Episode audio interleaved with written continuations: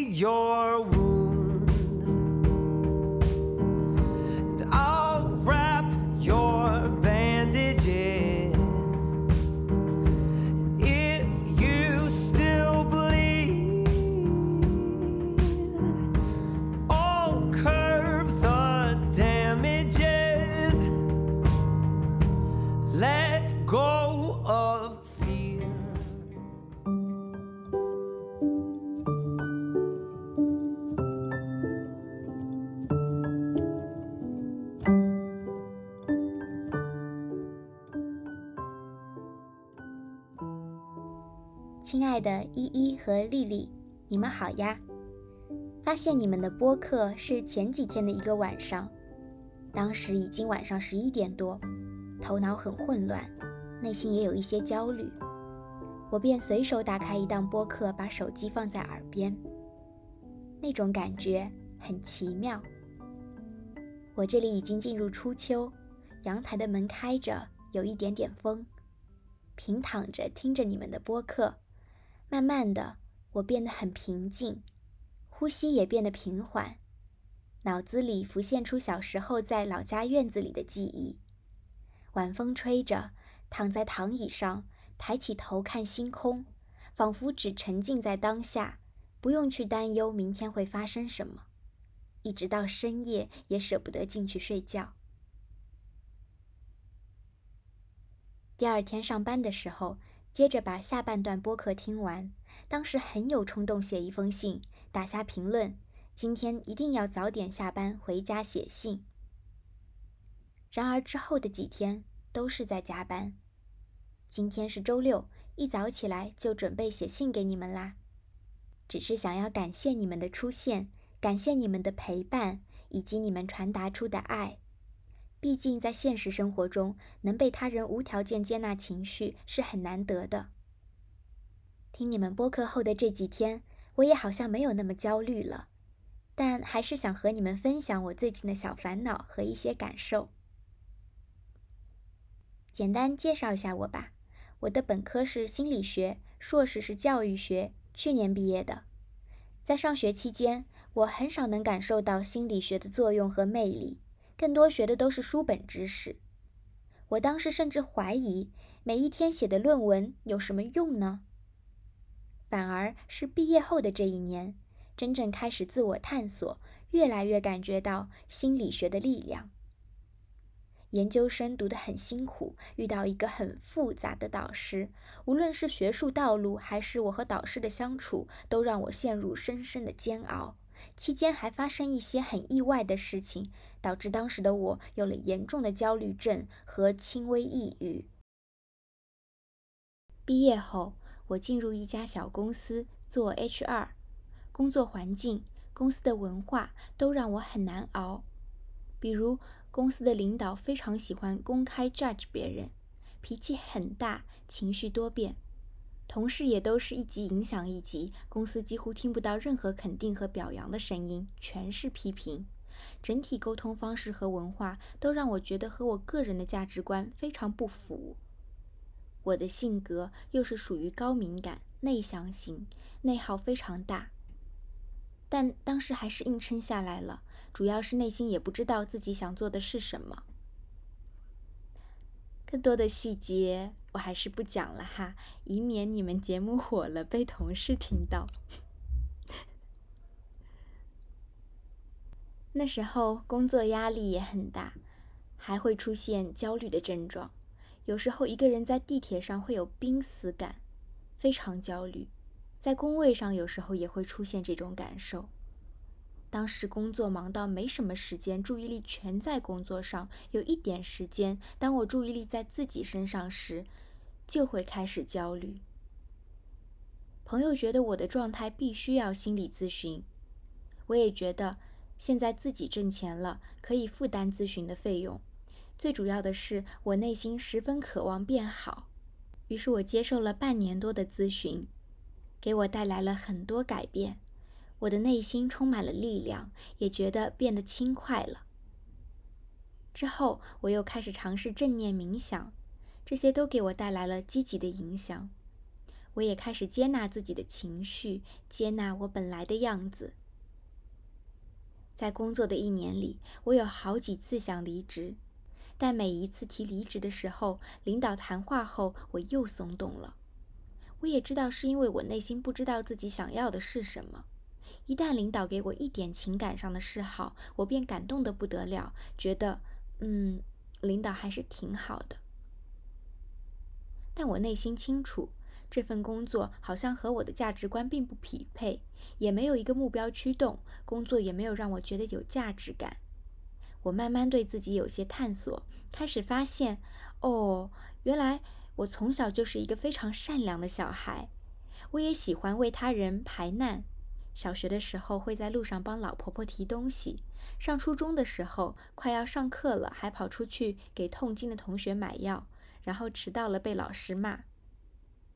我是直觉性的人，在这份工作中渐渐发现我的优势不是领导力这些领导喜欢的能力，但是我有非常准的直觉，在公司人员变动上，我总能预先感知到，提前准备应对方案。慢慢的。我发现，哦，原来我是有一些优势的，心里就也没有那么焦虑了。最后综合分析了这份工作，我还是提了离职。虽然不清楚自己要做什么，但是对我而言，终于勇敢的要离开这份不合适的工作。最主要的是，我的内心一直想着，我想要做教育和心理学相关的。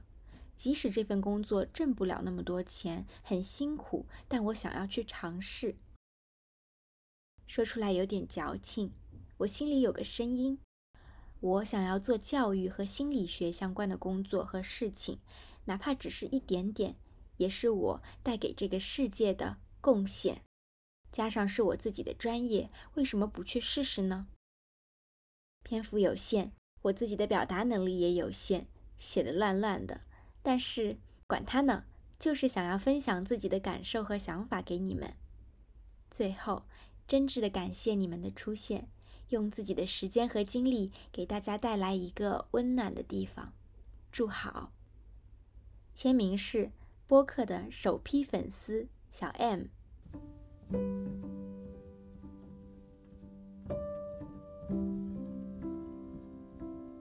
我感觉非常想给小 M 一个拥抱，也非常感谢他和我们分享他的经历。当他说拼死感的时候，我知道他其实在形容的心理学上，我们叫做惊恐症发作，是一件非常非常可怕的体验。就你心跳会非常快，你觉得会没有呼吸，真的对他来说是一段很辛苦的路程。能够找到自己，或者能够觉得轻松一点，很为他高兴，也很为他。骄傲，想要给他一个拥抱。我觉得他能够听见自己的声音，而且没有忽视这个声音，真的采取了行动，是很难得的吧？超级！而且他说他想要变得更好，他其实已经非常好了。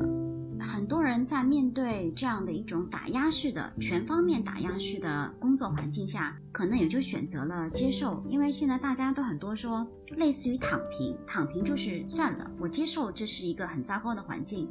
很可怕的工作，我也不想去挣扎，我也不想去寻找自己，我可能多点时间休息，或者尽量的多点时间给自己。但小 M 不一样，他有在探索这段并不让人愉快的经验，其实是他一直以来寻找自己的动力，因为他那么的不舒服，那么的不快乐，所以他一直在找什么会让我更快乐一点，什么是我的价值观。他一再提到这个公司的价值观和我的价值观不一样。但是我并不是很清楚，他现在目前还不是很清楚他的价值观是什么样。可本身价值观的存在就是要我们去探索的，甚至于本身价值观它的存在也不是一直固定的。你像经历过一些事情，包括他读研，包括他工作，包括他慢慢发现自己的优势和自己对心理学、教育学的向往，才能够兼顾的明白自己的价值观在什么地方。他领导要的领导力，可能在我看来就是种霸凌，就是 bully。这种领导力的话，我我宁愿觉得你还是不要有，因为如果是说没有人敢提相反的意见，老板是随时可以大声训斥别人，或者公开去 judge 别人、评论别人，不在乎别人的内心感受，这个不叫 leadership，这个叫做 bully。我觉得是这样子的啊。我们其实小时候学校的时候经历过霸凌，大家都知道什么回事，但其实职场霸凌也非常多。每天会让人觉得很紧张的氛围，每天会很担心自己被批评，或者甚至是公开批评。那我觉得就是一个充满霸凌的工作气氛。那对每一个人的心理的打击都是会非常大的。小 M 他的优势是他能够感受别人的感受，这种能力其实在教育和心理上，我们叫做共情能力是非常非常非常珍贵的。那种打压中得出来的对自己优势的明确的了解，可能是他这一路上成长中得到的成果。一个在自我觉醒路程上行走的好棒的人。你刚才说的领导力，领导力原本根本就不是什么霸凌吧？领导力本来不是这么一回事儿，对不对？领导力应该是我本来理解的是一种和。各种人打交道的能力，如果你是个领导者的话，那么就是和你的工作合作伙伴、你的下属打交道的能力，这是真正的领导力吧？最根本的领导力，我觉得还是要记住，你是一个人在领导一群人，人和人之间的尊重还是要永远保持的。我在比较早的时候就察觉到，跟小 M 一样，我的优势并不在于去用我的声音盖过别人，或者大声吼叫让你听我的，而是。共情能力，就比如说我在做乙方的时候，我对待甲方和对待供应商的态度是一样的，是在人的基础上跟对方沟通。我觉得大家其实真的会有那种躺平的概念，因为大家都已经把自己当社畜了，被迫的就缴纳了表达情绪的一部分权利来换取这份工资。嗯，但是这种伤害或者。一点点的那种消耗和内耗，小 M 说的那种内耗，有一天会凸显出来。不要到那个程度才明白被尊重是你的基本权利。我也很高兴，小 M 在这段过程中更加坚定了自己想要做的东西。然后，嗯，完全不需要觉得矫情，就大声说出来，我要做和教育和心理学有关的东西。这是我觉得我可以付出的有意义的东西。对的，不矫情，矫情是说故作姿态、无病呻吟。但小 M 说他想做跟教育学、跟心理学相关的事情，是因为可以帮助别人，这是真实的动力，和他前面自己讲的自己从小到大都很喜欢为人排忧解难所展现出来的追求是一致的。那么。说到类似于玻璃的工作环境，我觉得小 M 遇到的那种喜欢公开 judge 别人、脾气很大的领导，似乎不懂得把自己对下属的管理限定在工作上，而想要在各种方面表现得高人一等，告诉别人我有权利，我不用尊重你。面对这种越界，我觉得一味忍让会让他更加过分。不卑不亢的态度，还有可能将自己的阵地守住一点。或许这当中还有沟通的可能性，但也很可能没有。小 M 说自己是高敏感型的人，而且比较内向。我估计他会把所有越界的公开批评都忍着。对我相信他是内心忍着，忍到忍无可忍，跟老板说我要辞职，然后老板安抚了一番，他就说算了。我能够明白他的感受，我也觉得能够得到自己的和解、接受。我就是这样的一个内向的以及高敏感的这样的人。我们这样的人有我们自己的优势，是一件很不容易的事情。小 M 说。他发现自己是直觉性的人，而且他觉得自己从小就是一个非常善良的小孩。读到这边的时候，我保证我在心里面已经拥抱过小 M 了，实在是太可爱了。他说自己很喜欢为他人排难，小时候帮老婆婆拎东西，初中的时候还要帮同学冒着被老师骂的风险买痛经的药，好可爱哦，非常可爱。我这里要说，就从这里就看得出来，小 M 其实是很善良第一点，但他其实也是非常希望得到别人认同的。当他帮助别人的时候，他内心肯定是觉得啊，别人赞同我，别人会说从从行为上或者言语上鼓励他，所以他会为什么在这个公司非常痛苦？因为他面对的都是冷冰冰的批评，没有人去鼓励他说小 M 你做的很好，你做的好棒。其实他内心是需要这个的，所以他说。他不知道以后要做什么，但是他想做教育学、心理学有关系的行业。那么我再加一点，我希望他在找工作的时候能够找一家公司氛围和公司文化是以是以鼓励为主的，而不是以批评为主的。那么他就会如鱼得水，因为他是别人赞同他，他更有动力去做更多的一些事情。那么明显看来，小 M 的前领导就是没有 get 到这个领导力，他对下属是采取一样的批评。其实不是的，我们每一个人激发自己潜能的力量的方式是不一样的。小 M 明显就是希望多一点鼓励，多点赞扬，多点就是善意的引导，而不是冷冰冰的批评。那小 M 在下一次找工作的时候，面试的时候一定要注意他整体公司的氛围是怎么样子的，这也可能对他来说至关重要。哦，真的是哎。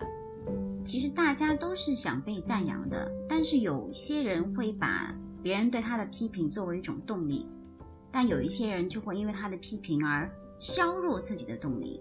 对，有的人可能更需要一些鼓励，有的人没那么需要。不过呢，我觉得作为一个人，当你面对别人的时候，是不是还是应该多一点鼓励呢？不管他是不是非常需要鼓励，他可能不是特别需要，但是他还是需要。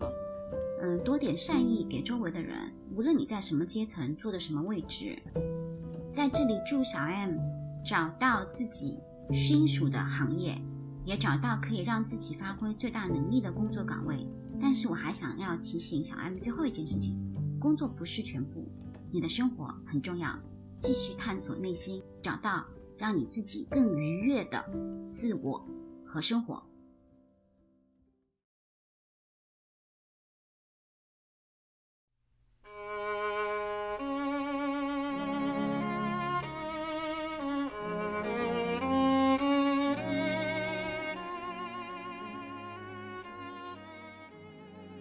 依依和丽丽，你们好。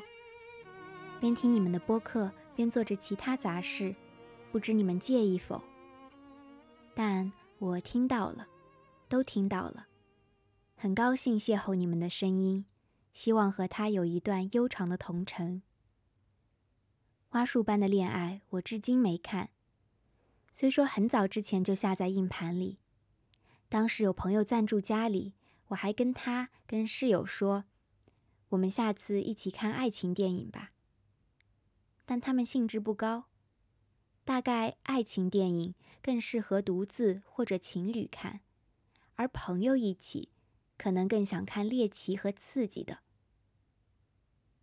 我本人许久没看过淡淡的作品了，我的兴奋阈值也叫《黑镜》《进击的巨人》和漫威们抬高了。但你们的聊天是淡淡的。淡而清楚，我听得进。我有时候也会怀疑那些激烈的东西，是否声音响亮、表情夸张就能使人记住呢？想一想，又记住了什么？这么多年看电影，常常回味的还是那些如人生本身一般淡淡的故事：杨德昌一一，侯孝贤童年往事。林克莱特少年时代。这些电影真正提供了所谓替代性经验，他们在生命年轮上刻下一道或许有益的纹路，或许能让生命的质地略微致密一些，以抵御那些可能来也可能不来的疾风骤雨。我年龄足够大了，大到经历过许多事。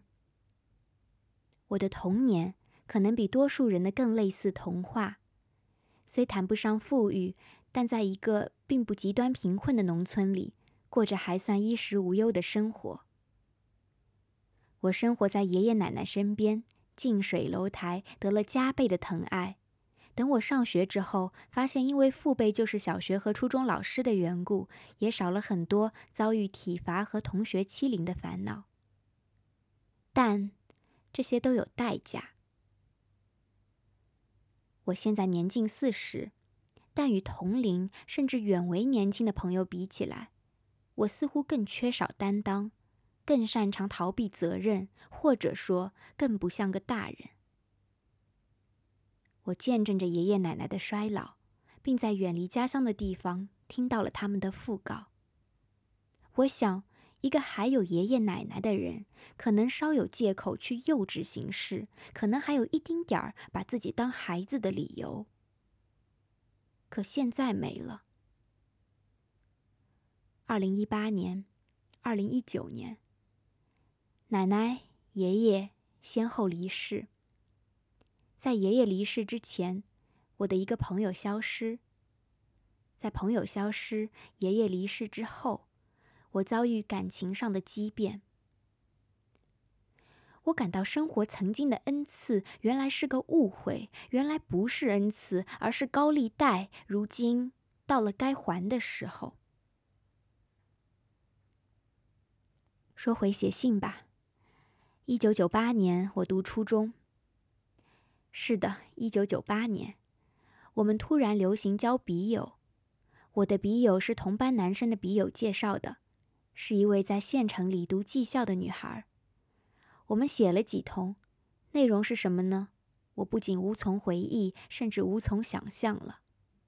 只记得我们都用那种带香味的彩印信纸，厚厚的。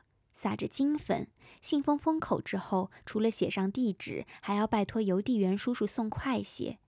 用了流行的我已忘记的套话，押韵的那种。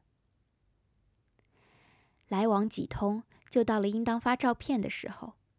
他先寄来了自己的近照，是站立的姿态，脸白白的，浑身发着淡淡的光，但那不是爱情造成的光晕。而是当时照相馆流行的手法，类似今天的美颜。我很少拍照，因此特地约上另两个也要寄送照片的男生，一起到镇里的新兴照相馆拍。照片洗出来，默认使用了那种带着光晕的手法。三个人各自靠着同一块瀑布背景墙，一手叉腰，一手扶着欧式椅子背。照片寄走。很快，三位女生搭乘大巴来到本镇，进行了当时居然不觉尴尬的对谈、游玩。后来呢？后来就停止了通信，直到很久很久以后，我才被迫捡起了钢笔、信纸。契机在于朋友的消失。二零一九年四月，经过几天紧张到痉挛的搜寻之后。我们找到了那位消失的朋友的下落。原来他去了只能写信的所在。他像许多人一样，或者像多数人一样，有着不止一副面孔。他因为我不认识的一副面孔去了那个地方，我们开始通信。我有一个残酷的机会，得以认识我称作朋友的人。两年时间里，我们互通了十几个来回，谈论过去、悔恨、未来。他有漂亮规范的字，因此我还尝试练习硬笔书法，但只练过两次就放弃了。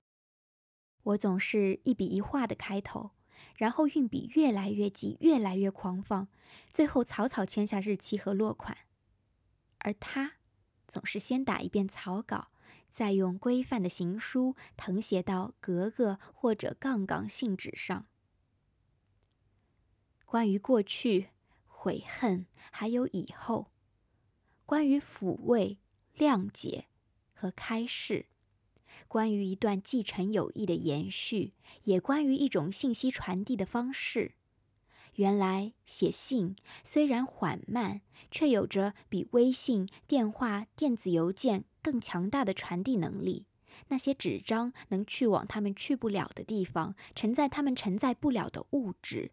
这些物质包括更多诚恳、更多信赖，还有满纸带着表情和语气的笔画。那些问号充满疑问乃至质疑的力量，那些感叹号像是凝重的泪痕。当问号和感叹号逐月减少，句斗之间自然盈满原谅。因此，我相信依依和丽丽在做着有益的事。你们尝试复兴一种更加深邃的沟通方式。因此，我在几乎第一时间写下这封邮件。如果这封信能有机会变成你们的声音，我希望它多少能做出证明，证明这些字句很难通过电话或者微信诉说。希望这块文字的砖头能引来更多文字和情感的珠玉。一封信似乎能写到无限长，但是来日方长吧。祝愿依依和丽丽的播客顺顺流流，长长久久。签名是舍利。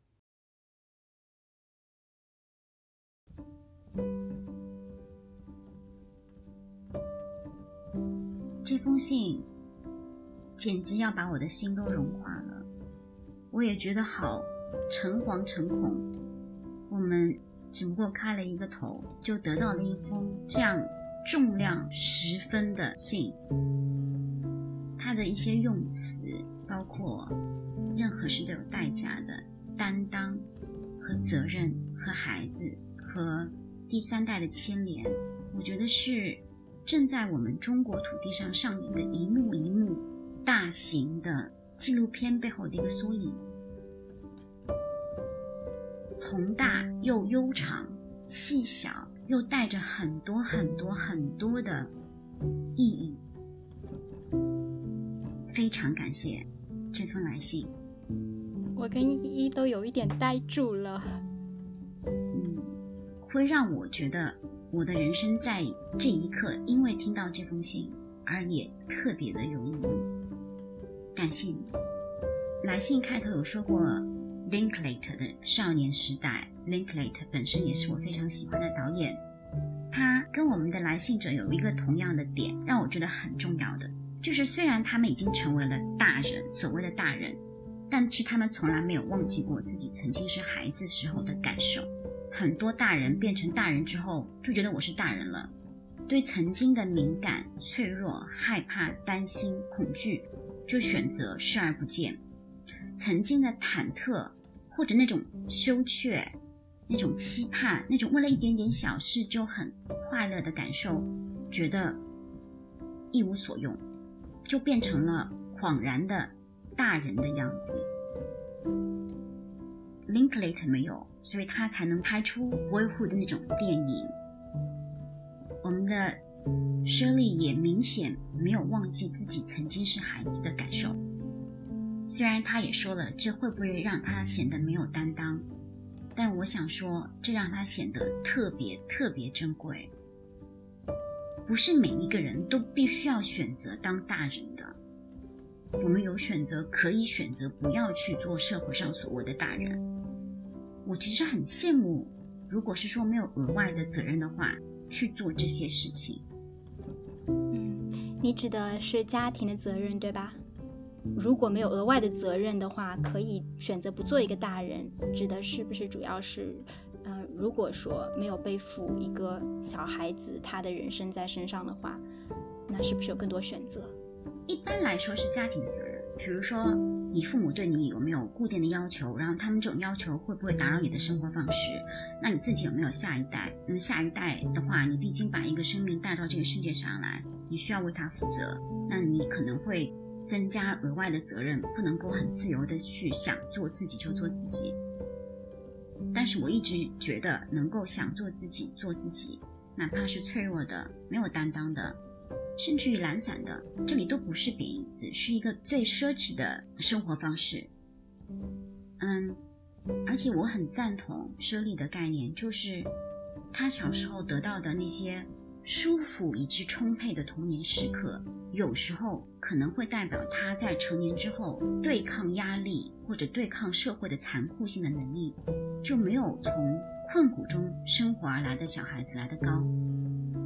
在我看来，这并不是高利贷，而是一种馈赠。对啊，他说的，他小时候比多数人的童年更类似童话。虽然谈不上富裕，但是过着衣食无忧的生活，而且还得到了爷爷奶奶加倍的疼爱。这一些美好的回忆，在他未来的人生道路上面遇到了怎样的坎坷，都可以有幸福去回忆，可以说是馈赠。社会的残酷，无论什么时候去学习都不会太晚。悲观的我，永远是认为社会永远会向你在某一时刻露出獠牙的。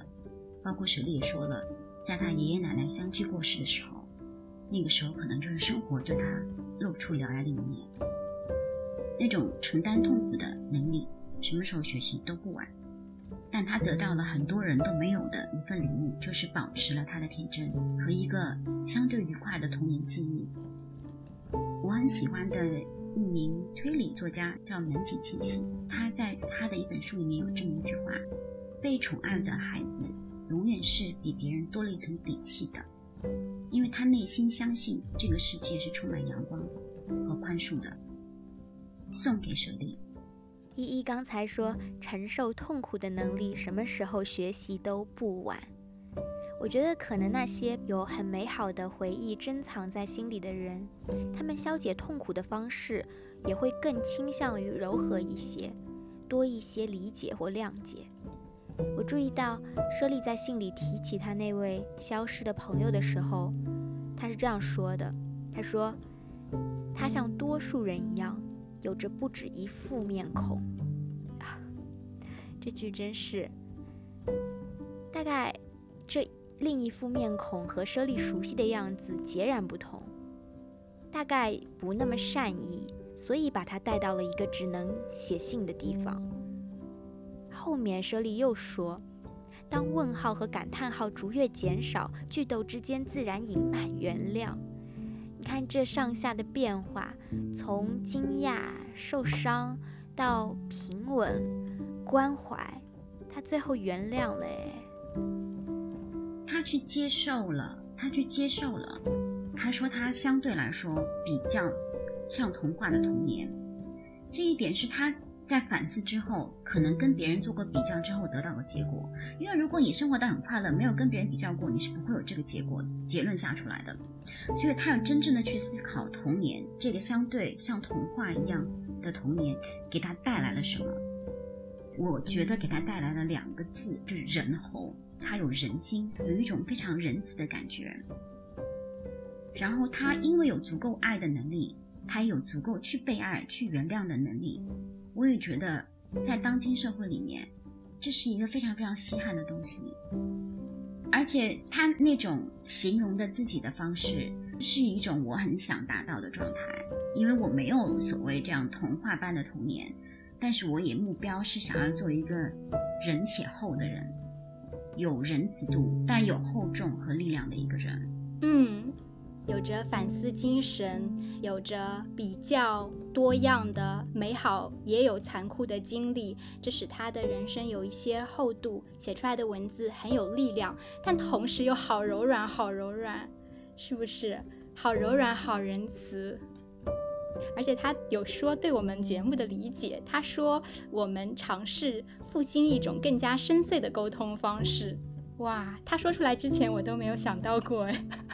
而且他有说听到了，都听到了，我当时都有点想哭了。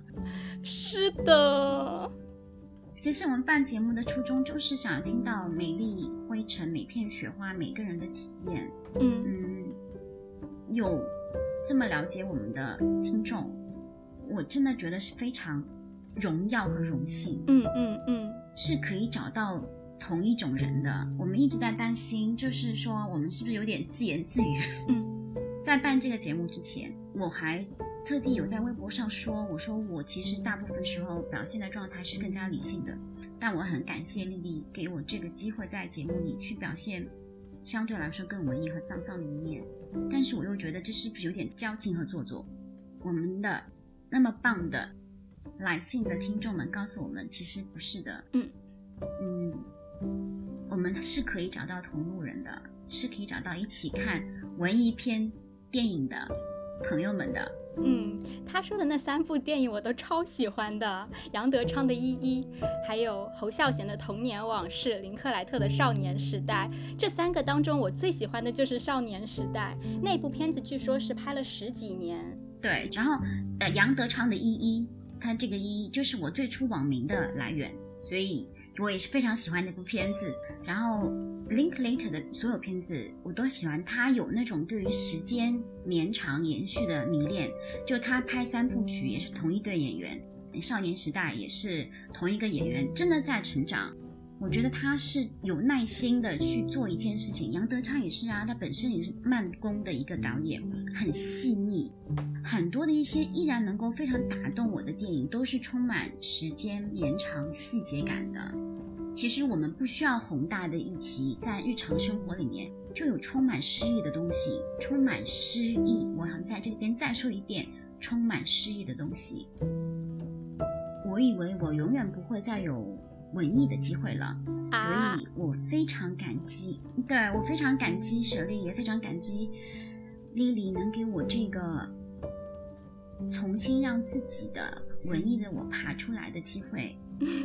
谢谢大家的聆听，真真心的。嗯嗯嗯，我喜欢的电影好像都比较的，它肯定是跟兴奋完全相反的一个方向，就都是很淡的、很沉静的那种。我特别喜欢林克莱特的《少年时代》，就是因为你看到小孩子在不断的从一个很小很小的小朋友、小男孩长到一个青少年，这过程当中吸引我的就是。生活场景透露出的那种安定感，以及你看到他的改变是在不知不觉中出现的。人生它不像大片，它不可能就是一个剧情接一个剧情，然后这个剧情这么紧凑。人生的很多改变都是在不经意当中慢慢的，但那个改变一旦发生，它就会在你的生命下打上一个痕迹。那个痕迹，你当时可能不知道。你要再回头往回看的时候，才知道原来那个时候的痕迹已经早就留下来了。嗯，相同的，英国有一部叫做《Seven Years》，就七年。嗯，然后它也是长期跟踪，从小孩子七岁开始，十四岁再大一点，每隔七年去拍同一同一群 group 的小孩子，你就会发觉，其实能够记录真实就已经很了不起了。如果我们把镜头对着一群人，甚至一个人，一直的去观察这个人，你就会发觉这个人就已经很多故事了。包括舍利的这封信，短短的这些字，很敞亮，有很多的地方，有很多的剧情。所以，真正的大片主角是我们自己。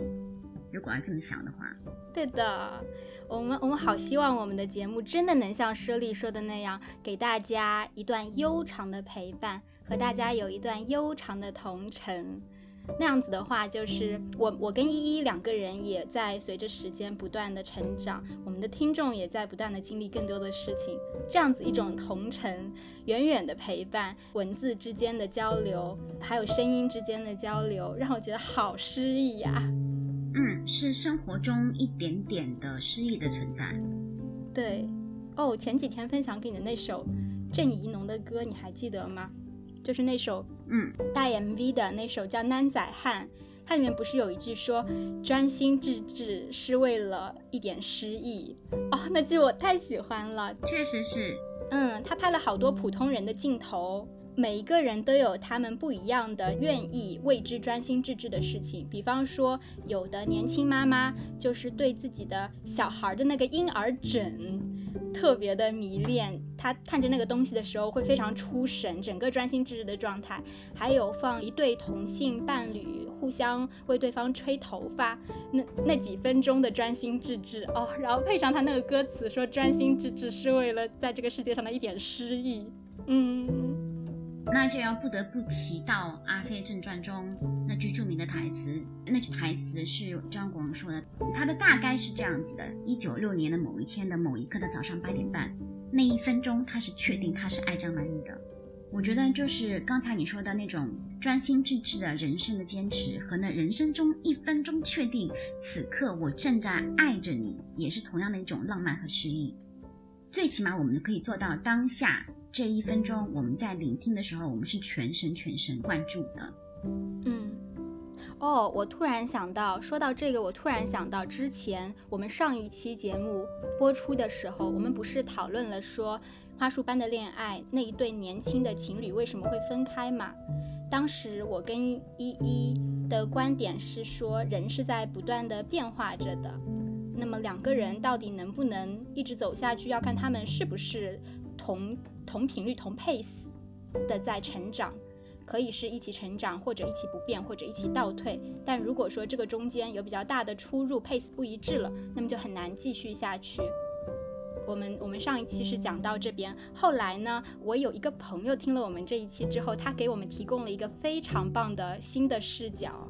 他是这样跟我们说的：“他说，我觉得现代人越来越少愿意恋爱，至少部分是因为接受他者的能力变低了。”他觉得恋爱是要处理好二和一的关系，是在亲密关系和自己的人生中容纳进一个异己他者，就像耳机两个声道一样，是同步的，但不是同质的，这样才能听好一一首歌。我觉得这个视角好棒哦。只不过呢，我就接着顺着他这个思路想下去嘛。我觉得一开始，也许有的人会因为没有办法接纳一个异己而没有办法开始一段恋爱。但是我觉得更难的是，有些人他还是有这个能力去接纳他者的，他顺利的开始了一段关系。但是在这个关系进行的过程当中，就是会在某一个点上觉得没有办法再和这个和自己相差特别大的人走下去了。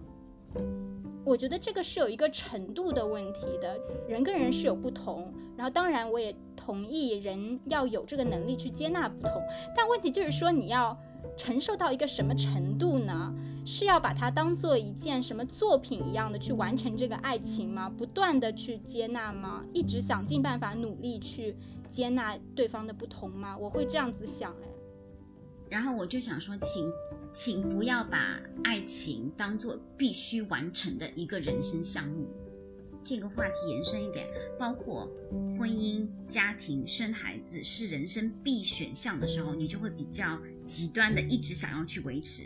但其实人生是没有必选项的，都是选择多多选项或者是。Option 来的，你没有说人生我活在这个世界上一定要把爱情、家庭、事业一个个都填满，并不是这个概念。后来我的那个朋友还推荐我看了两本书，这两本书一本是韩炳哲的《他者的消失》，另一本是巴迪欧的《爱的多重奏》，两本两个哲学家写的书，我都拿来从头看到了尾。咋说呢？没有解答我的疑惑。就是我可以跟大家分享一下这个书里面的一些观点吧。先说巴迪欧的《爱的多重奏》。巴迪欧，我先介绍一下，他是一位向往马克思主义传统的极左的法国哲学家。我摘录一些他书里面的观点，在他的《爱的多重奏》里面，他说：“爱情是一种主观力量，爱的幸福就是在时间之中接纳永恒这样一种体验。”在爱中，爱的目的是从一种差异的观点来体验世界。爱的敌人是自私自利，而不是情敌。于是我们可以说，我的爱的主要敌人，我应该战胜的敌人，不是另一个人，而是我自己。有没有看出来他对于那种要保持一段爱永恒的那种渴望？我尤其想要读一下当中的有一个关于他的初恋情人的，他说。在我的生命中，仅仅有过一次不得不放弃一段感情，那是我的初恋。而我后来越来越清醒地意识到，这一放弃是一个致命的错误。当我在很久之后，仍然带着强烈的感情回顾这段恋情，而初恋情人却已经快要离开这个世界。对于接下来的一段恋情，我则是永不言弃。虽然曾有过犹豫、心碎。悲欢离合，我始终不离不弃。对于我深爱着的爱人，我始终抱着绝对的信任，永远的信任。因此，我深深的体会到，怀疑主义的论调是不确切的。啊，我觉得他真的是把他的爱情当做一种作品在塑造。我尤其不可以承受，在他和自己的最终的妻子相伴终身的过程当中，他去怀念初恋情人的时候，说这是我一个巨大的错误。那么他这种表述会让我有一个感觉，就是好像随便给他一个对象，他都能爱到死，都都能见，而且是，而且是一种自我感动式的爱到坚持。所以我回头再来坚持我的观点，爱情这个东西它本身就不是说一种永恒的，因为没有东西是永恒的。我想把这个主题，今天这个哲学的爱情的主题拉回来，我们舍利那封信。他深深明白，他曾经得到过的充沛的爱是多么的珍贵，但是他也深深知道，失去那些爱也是必不可免。这段爱曾经滋养过他，现在依然滋养过他。对他来说，这就是人生。爱过已经是最大的一个礼物，很多人是没有爱过的机会和爱的能力。至于要不要坚持，要不要像一个作品一样的去坚持，每个人可能有每个人不同的感受。但我觉得，当一段感情，任何感情，特别是爱情，他的存在的痛苦已经大于他存在的快乐的时候，我们就应该像少年时代那对夫妻一样，和平的说分手，然后对留下来的作品，其实是能对孩子尽力去负责，给他们爱的能力。嗯，我比较赞同你的看法。我也理解我朋友之所以有这个观点，他应该也不是说应该罔顾个人心理上面的不开心，要一直爱下去。他只不过是提出一个观点，说大家现在越来越没有办法谈一段哪怕是几个月的爱情都很就很快结束的爱情很多很多，哪怕谈几个月、谈一年两年都是很长的。就这种现象，他会觉得是一种对异己的没有办法容纳。另一本书，另一本他者的消失，他没有把很多笔墨着重在谈论爱上或者谈论爱情上面。韩炳哲的这本书，主要我想分享的观点还是关于同质化的，就是我那个朋友提出来的关于一己啊一和二的问题。这位哲学家指出，他认为同质化是很恐怖的，因为当同质化席卷社会各个生活领域的时候，那么人们就。踏遍千山，纵览万物，自己却是一成不变的，可能会不断的累积朋友和粉丝，但是却连一个他者都未曾遭遇。我为什么特别要说这个呢？因为刚才我们俩不是说我们这个节目播出去之后，非常幸运的找到了很多同路人嘛，然后我就很想说，我们其实也也不是一个只接纳、只欢迎同路人的一个播客。哦，对，是我们欢迎，就是。同路人是其实带着我来形容自己啊，我我觉得是小心翼翼的把自己的一颗心掏出来，然后呈现在大家面前。我希望大家其实能够接受这个小心翼翼的我，然后我想告诉大家，我可以接受大家的各种各样的样子。那么我的这些同路人就告诉我，是的，我们都是这样子的，我们都是可能有着敏感的外表，但是其实我们可以容纳星辰大海。嗯，那我想在这边说，我特别特别感谢我这位朋友给我推荐两本书，也很感谢他提出自己的视角是怎么看待这个电影的。嗯，我看完了他的意见，看完了这两本书之后，我的观点，我当然是很赞同这两位哲学家说的，当今因为社交媒体的问题，可能越来越多接触同质化的信息。没有了其他的声音，对，这确实是个问题。我也更加赞同，我们谈恋爱的时候不要排斥异己，不要看到和自己很不一样的人就非常排斥，完全不想要去接纳。不过我还是要说，我的想法是，我认为接纳和共同生活这当中有很大的距离。我可以接纳各种各样不一样的声音、态度、想法，但是我是不是要和这对面这个人去共同生活呢？我是很不赞同把爱情要作为一个作品去雕琢这种观点的。我同意你的观点。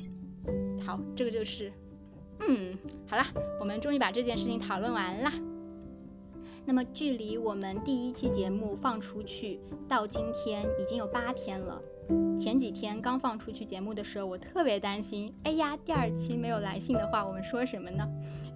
有一天晚上就跟依依在聊这个事情。那我们说哦，没有来信的话，那我们就多说点自己的事儿吧。依依说让我们的节目慢慢找到属于他自己的听众吧。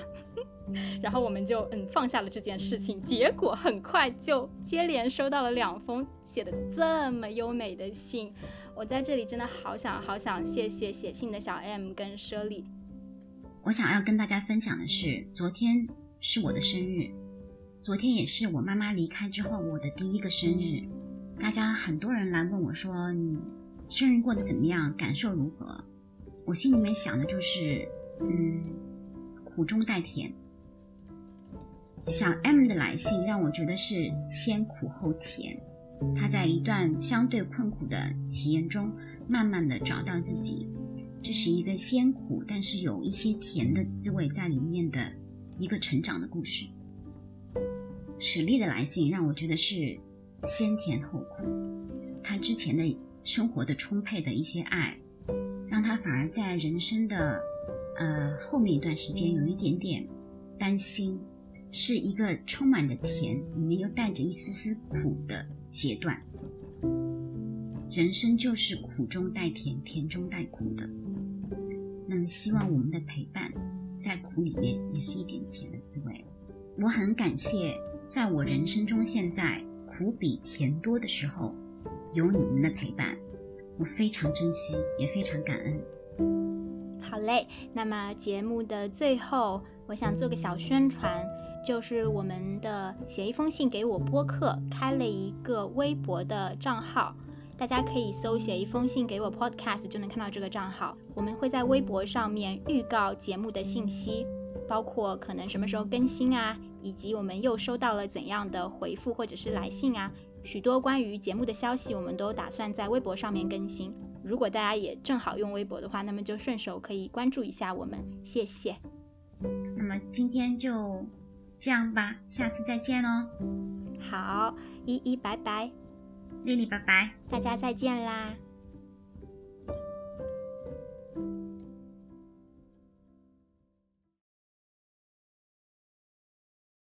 我却原谅